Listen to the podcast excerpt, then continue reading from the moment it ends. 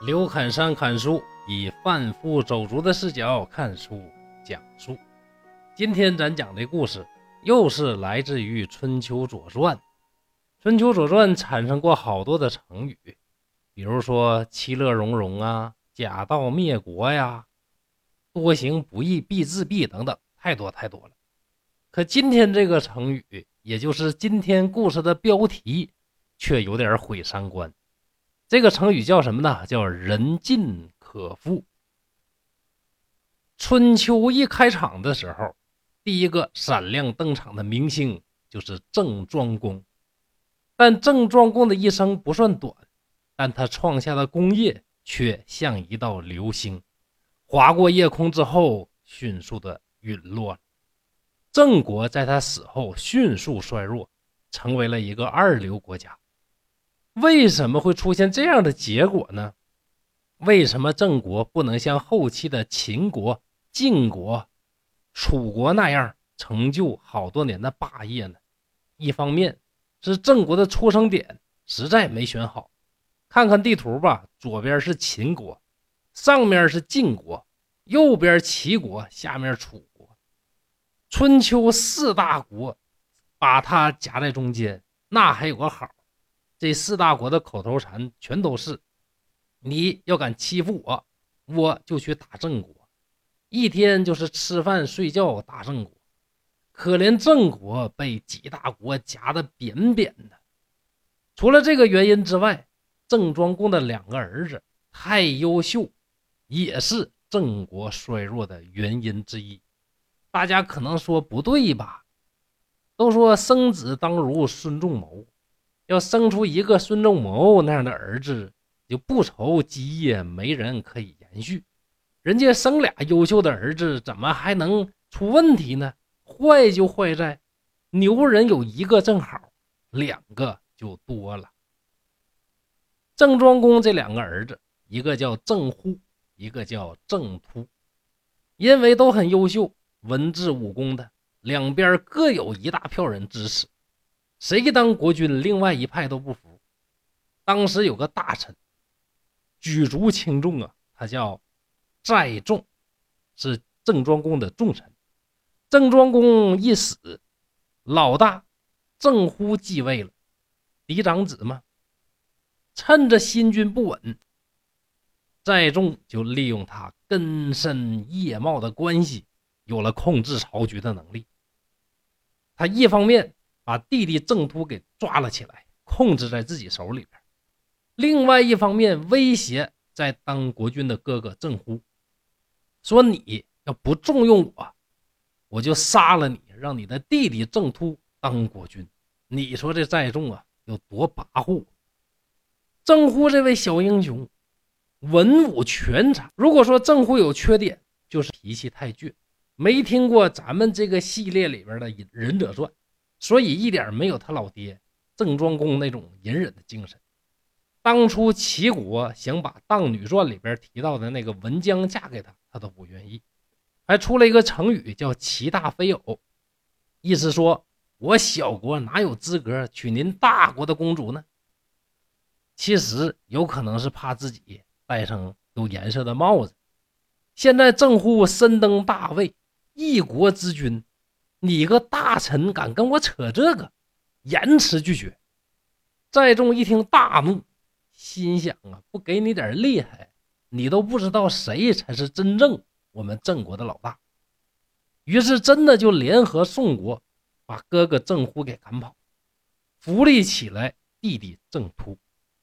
这一下把郑乎赶走，把弟弟立起来，寨众有拥立之功。当初你哥我都不放在眼里，现在你在上边算个啥呀？再重在郑国就更加嚣张跋扈。郑突对再重那叫又恨又怕呀，做梦都想把这个小子给他弄死。有一天，郑突想了一个办法，派了再重的女婿雍纠去杀他，估计也是想身边的人你不提防，雍纠。接到老大的命令，就准备在郊外宴请老丈人，乘机下手，把老头给他干死。可是雍纠这位呢，不知道咋想，杀老丈人居然跟媳妇儿商量。你说媳妇儿，明天我把老丈人杀了，行不行？你说这脑袋是怎么长的呢？不知道是郑突缺心眼儿不会用人呢，还是雍纠缺心眼儿不会办事这位雍基，也就是雍纠的媳妇儿，听到以后啊，咋的？你要杀我爸？那这可咋整呢？没主意呀，就回家问老妈，说妈呀，我问你个重要的问题，你说老爹和丈夫哪个更亲呢？这个问题多像那个。说我和你妈同时掉河里，你救谁？他母亲这个回答传唱千古，震烁古今。咋说呢？这么说，说你这傻闺女，这天底下男人多了，每个男人不 have a pen 呢？既然都 have a pen，那就都能当你丈夫。这就是历史上著名的成语，叫人尽可夫。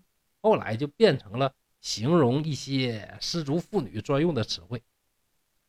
老妈接着说：“说天下男人都还我喷，哪个都能当你的丈夫，可是老爹呢，就只有一个，死了那就没了。你说这还用比吗？”这个使我想到了一个笑话，就是一个女孩问她的老妈：“说老妈呀，为什么男孩都有，是吧？女孩没有，是吧？”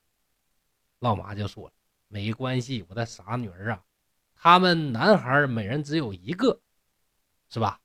但是你长大了之后就会拥有很多个，是吧？这就是 have a pen，人尽可夫。”雍基一听老妈这么说，明白了，主意已定，就悄悄地告诉自己的老爹：“说我老公啊，准备过两天在郊外宴请您。”我感觉这事儿不太对劲儿啊！特别告诉您父亲大人呐，在众啥人呢，眼睛毛都是空的，一下就明白了。好啊，你还跟我扯这铃儿楞？你知道郑国谁说话好使不？就像碾死一只蚂蚁一样。在众把女婿雍纠给干掉了，还把尸体抛在了周氏的一个大水池子里边。郑立功，也就是这位。弟弟郑突听到这个事儿之后啊，又怕又气呀，赶忙在车上把雍旧的尸体装好，驾着车逃出郑国，一边驾车跑，一边对身边雍旧的尸体说：“你呀，你呀，你怎么能跟妇女去谋事啊？你该死，你活该呀！恨只恨我用人失败，痛失好局。”后面除了郑户、郑突两兄弟之外，还有很多其他的兄弟也都龙争虎斗的夺位，那故事多了去了。喜欢的朋友可以关注其他讲春秋、讲左传的专辑，就不是我们毁三观历史故事集所关注的。这个故事留下了一个非常有讽刺意味的成语，叫“人尽可夫”。怎么想这个词都毁三观。您说是不是呢？好，今天的故事就到这儿。刘侃山在沈阳，祝大家幸福快乐。